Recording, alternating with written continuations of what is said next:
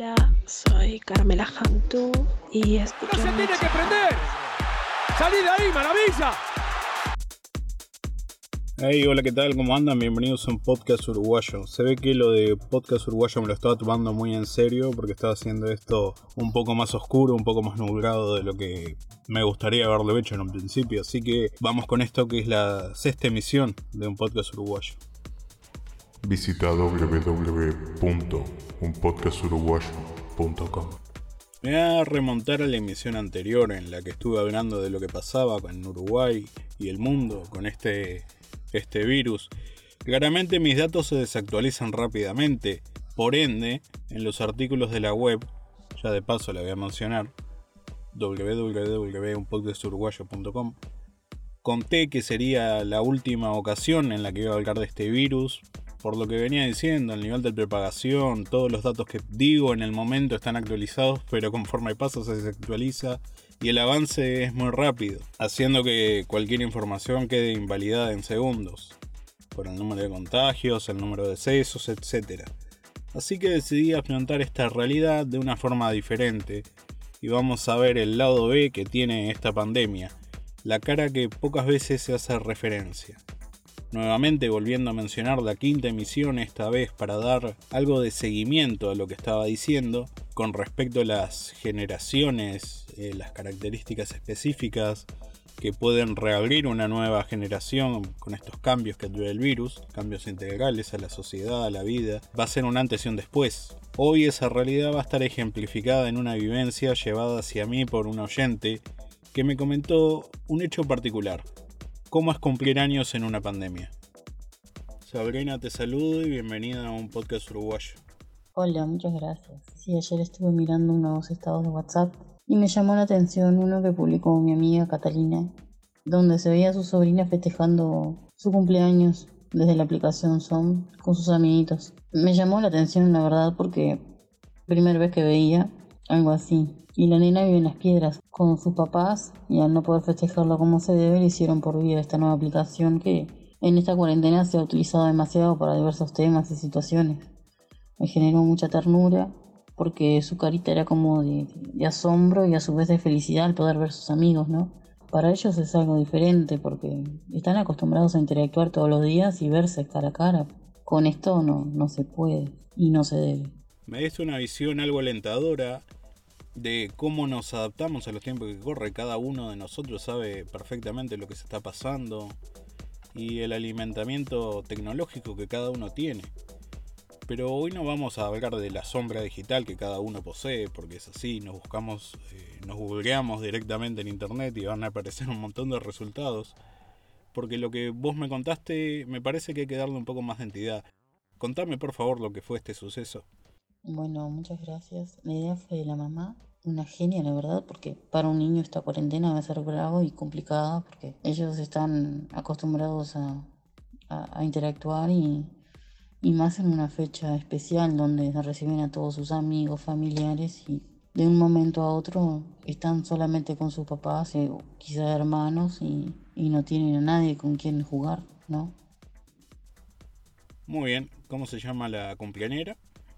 La cumpleañera se llama Martina cumplió cuatro añitos. Mucha gente, me incluyo, un poco le está costando el hecho esto de evitar salir y me imagino que para una niña de esa edad también debe ser medio complicado, ¿no? Eh, para Martín está medio complicada la cuarentena, en verdad, porque es una niña muy hiperactiva, me comentaba su tía Cata, y que no saben muchas veces qué hacer para tratar de mantenerla ocupada y, sin que quiera salir a jugar a la plaza o a la escuela o ver a su abuela o jugar con sus amiguitos. Extraña mucho la escuela, está acostumbrada a ir, llora, se estresa. Y lamentablemente no, no, se puede hacer mucho el caso porque estamos todos en una situación compleja donde hay que cuidarse y, y ellos son chicos y no entienden muchas veces. Se va llevando dentro de todo bien. Bueno, esperemos que sea el primer y último cumpleaños que lo tenga que vivir de esta manera. De cualquier forma, un aplauso a la genia de la madre y la familia por esta iniciativa muy linda. Y que da la pauta que se puede celebrar, conmemorar algo y cuidarse a la vez. Y es un ejemplo, la verdad es un ejemplo. Esperemos que sí, que esto no pase a mayores y podamos dentro de un tiempo todos volver a la normalidad. No como antes, pero poder salir, cuidarnos y a su vez cuidar a los demás, siguiendo las recomendaciones y cuidados necesarios para que no se extienda mucho más esta cuarentena. Te agradezco nuevamente por la participación, por contar esta linda historia y de cómo es vivir un cumpleaños en pandemia. No, por favor, gracias a ti, Mati, por la invitación y saludos a todos los oyentes. Sin duda, estamos viviendo situaciones atípicas. Cada tanto escuchar esto ayuda un poco la moral y a entender lo que está pasando.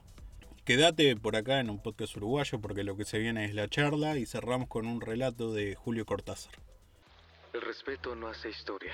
Un podcast uruguayo. Hace tiempo que no voy al cine. No es un ambiente que me sea medio ameno al estar rodeado de tantas personas. No soy una persona que le guste ese tipo de lugares. Dejando de lado mis prejuicios por el cine cerrado. También puedo alegar que la calidad de sonido me parece que no es la más adecuada para escuchar pero es innegable el peso histórico que ir a una sesión de cine, ya sea acompañado o en soledad, tiene, es un acontecimiento. Actualmente el cine ha perdido mucha fuerza en lo que son los públicos casuales, en los que yo me incluyo. Cada día las plataformas de streaming ganan terreno, dejando desde series y películas originales de una muy buena calidad. En la misión de hoy vamos a hablar un poco del peso del cine de lo que viene haciendo remake, reboots y revival y después vamos a tener una charla con un invitado muy especial, un buen amigo de la casa. Antes de llegar ahí vamos a definir estas bases. ¿Qué es un remake?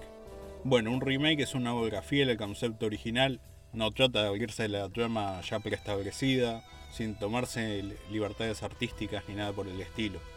Podemos ver remakes más que nada en series, un ejemplo serían las versiones internacionales o de determinadas producciones por ejemplo, Rec, la película española, en su versión estadounidense como Cuarentena. Tenemos la versión estadounidense de Nueve Reinas, El secreto de sus ojos, etc. Sin contar las versiones alternas de los simuladores, que hay versiones españolas, mexicanas, chilenas y hasta rusas. Ahora hablemos un poquito de los reboots. Cuando hablamos de un reboot estamos hablando de un reinicio. Nos referimos a una obra nueva que parte de una base anterior los reboots toman la historia original, la colocan en un contexto un poquito más actual. Si bien podemos ver títulos retocando la trama original, depende de cómo lo hagan, puede enriquecer o no al film, dándole un nuevo aire. Los ejemplos que podemos encontrar serían las películas de Halloween de Rob Zombie que le dan una nueva identidad y origen al querido villano Michael Myers, adaptándolo a tiempos más actuales. Siguiendo por la rama del terror, también tenemos Pesadilla Elm Street, que cambia, le da un toque diferente al querido Freddy Krueger, que no le llega a los talones a la interpretación de Robert Englund, pero no me pareció mala película dentro de todo. Y bueno, ya que estamos en el ámbito del terror, hablemos de un revival, que este sí es un poquito más nuevo que Halloween, la última que salió, que sería una continuación dejada de Halloween 2 o sea que hay que ir muchos años atrás, ver Halloween 1, Halloween 2 y después recién ver esta película. Un revival es algo que se dejó y se vuelve a retomar tiempo después, es un capítulo particular. En caso de series, la más clásica, Twin Peaks, que 27 años después retoma la historia original. Y yo tengo la teoría que una serie te puede decepcionar más de lo que te puede decepcionar una película. La inversión de tiempo es el caso. Yo veo más series que películas. La experiencia en la película hace que sea fugaz, al igual que el desarrollo del mundo, personajes. Tampoco hablo de las películas largas, porque más de dos horas para mí es un costo muy elevado de tiempo que no estoy dispuesto a pagar para una experiencia. Quizás sea un poco más amigable con las películas interconectadas, llámese la forzada trilogía que sacó M. Night Shyamalan, porque vemos una estructura que se desarrolla. Igualmente las sagas son viajes muy largos, si bien la serie posee la capacidad de decepcionar por el hecho de seguir temporada tras temporada una historia para llegar a un desenlace, pero ver una película con un mal final es peor, porque puede alimentar al mundo con spin-off eternos ambientados en el mismo mundo, el cambio de orientación afecta a la construcción del mismo, se contradicen y por eso, en esta ocasión voy a tener contacto con una persona más empapada en el séptimo arte y vamos a hablar un poquito de cine. Oni, te doy la bienvenida a un podcast uruguayo. No hay bar, no hay polémica, pero está la charla. Mi nombre es Sony. Lo que vamos a hacer es un intercambio con Matías, así que esperamos que sea de, de su interés y sobre todo de su agrado. Sos una persona que entiende el lenguaje cinematográfico. Decime alguna película que veas que no se le dé el reconocimiento merecido. Esta pregunta puede tener muchas respuestas porque tendríamos que hacer un capítulo aparte de películas que por un motivo u otro no han tenido los reconocimientos que ameritan. Siempre mi respuesta es Animales Nocturnos. Eh, si no me equivoco, en los servicios de streaming, en la mayoría eh, está. Si no, es una película que al ser del año 2016 se puede encontrar fácilmente. Inclusive sugiero ver el tráiler, el tráiler eh, está muy bien. De esta película, por ejemplo, quiero destacar que tiene algunas escenas de tensión que te mantienen agarrado al asiento.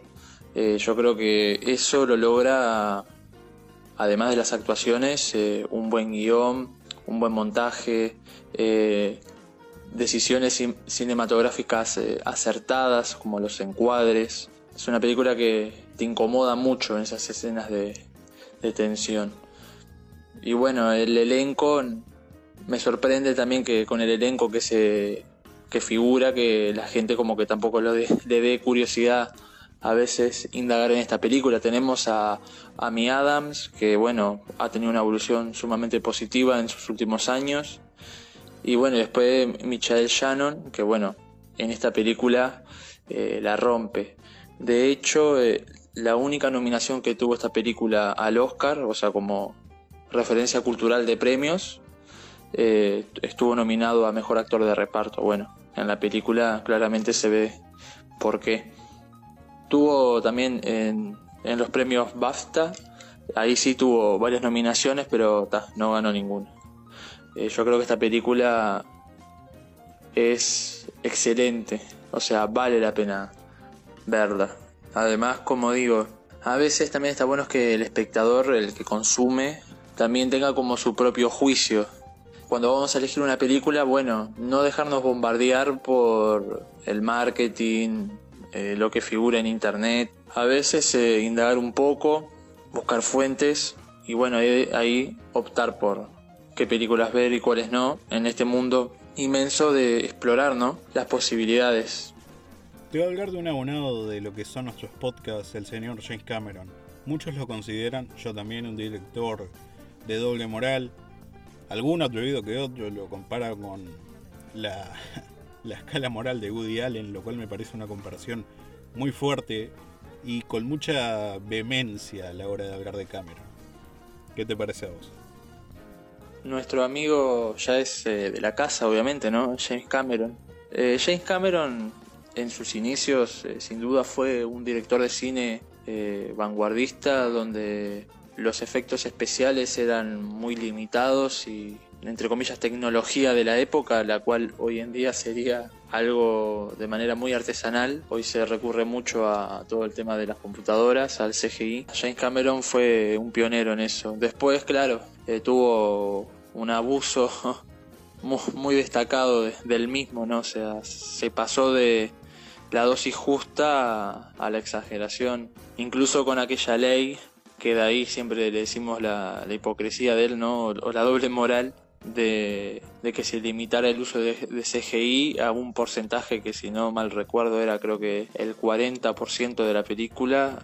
Y acto seguido hace Avatar, que es una película que debe tener un 80% de efectos de CGI, cosas de, de nuestro amigo. Igual siempre ansiamos que saque alguna película para, para verla y, opinar a ver qué, qué nos ha parecido.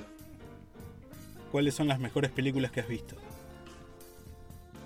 Las mejores películas que, he visto o que considero que son las mejores eh, son películas que hoy quizás para mucha gente son completamente desconocidas. Tengo muchas películas que me han gustado demasiado, pero voy a mencionar para que tengan como un peso más a la hora de decidir. Eh, películas que me han cambiado mi forma de entender el cine, o sea, lo que es la realización de una película o de un documental o de una serie. Es decir, son películas que me marcaron, o sea, sin ir más, más lejos. La primera sí que me marcó es Ocho y medio de Federico Fellini. Y la otra que me ha marcado así a fuego es Vértigo de Alfred Hitchcock. En el caso de Ocho y medio es una película que dura un poco más de dos horas, que es italiana, que si no mal recuerdo es del año 1963 eh, bueno, Vértigo es de un poquito más viejita, es de 1958. Ambas películas son excelentes por donde se les mire. También para aquellas personas que quizás no están tan en el cine de, de esas décadas, una de las cosas que me parecen que son excepcionales de estas películas es que cuando uno las ve y después se remonta más en el tiempo presente, uno entiende la influencia de esas películas en la manera de hacer cine, o sea, desde los planos, desde los montajes, incluso desde la toma de decisiones, o sea, es increíble. Todo tiene un porqué, obviamente.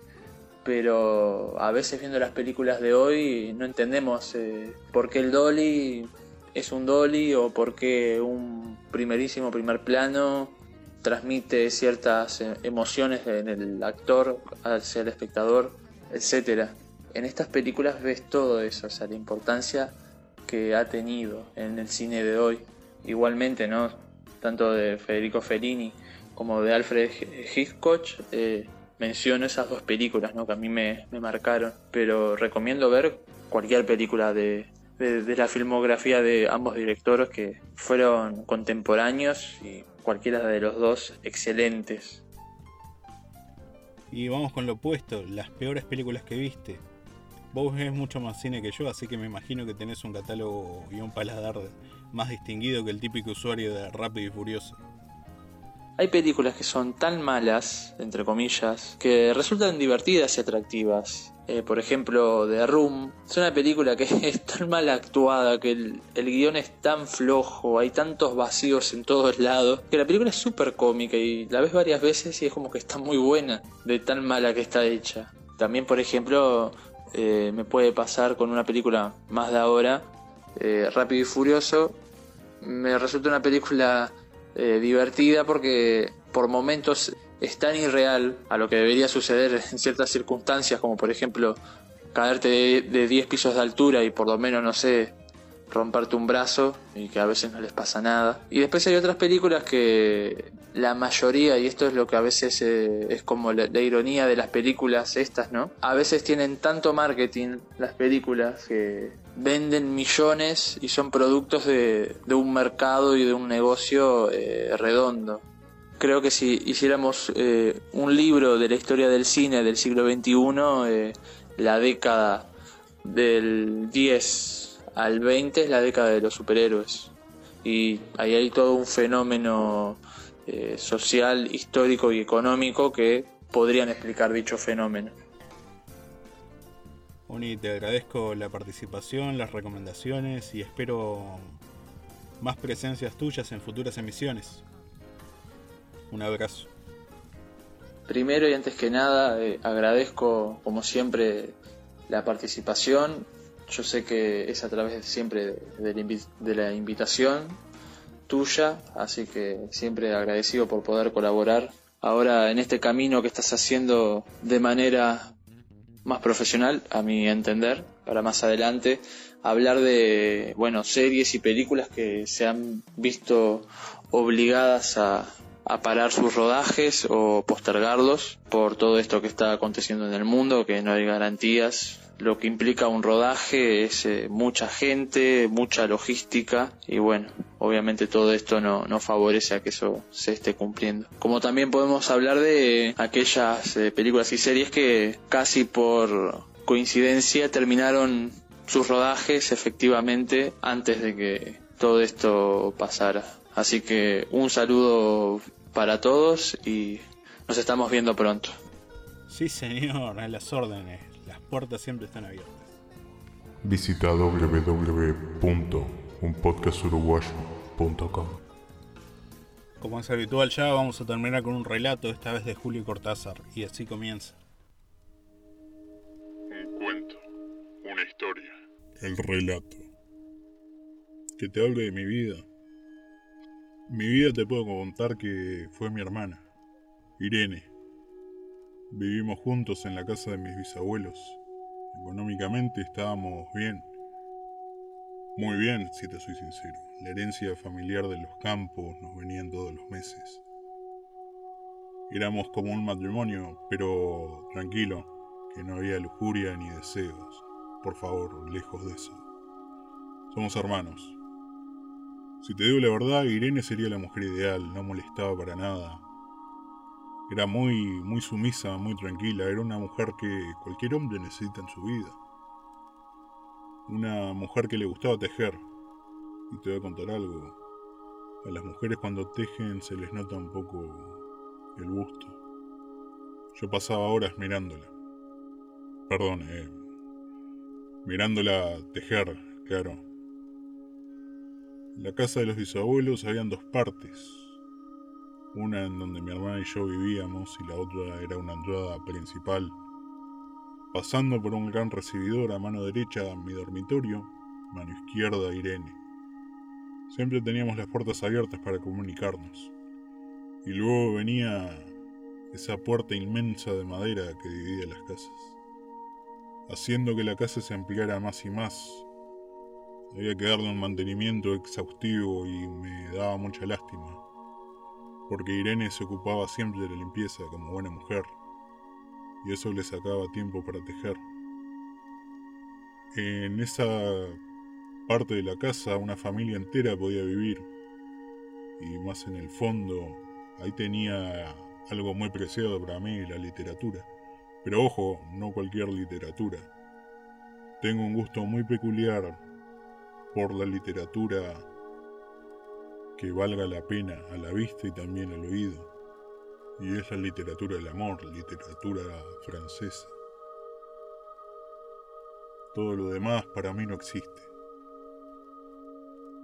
Y hablando de amor, te voy a contar que por algún motivo se nos hizo esquivo a mí y a mi hermana. Mi prometida se murió, mi hermana rechazó dos candidatos y a veces hablábamos de lo que nos quitaba la casa. Si no fuera por la casa seguramente nos habríamos casado.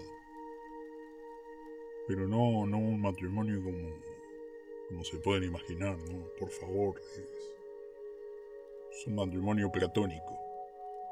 Ella, como era natural, creía lo mismo que yo. Internamente pensaba que ella y yo, al ser hermanos, éramos correspondidos, dignos el uno para el otro. Nunca logramos en voz alta esto, pero conociéndola seguramente hubiese pensado igual que yo.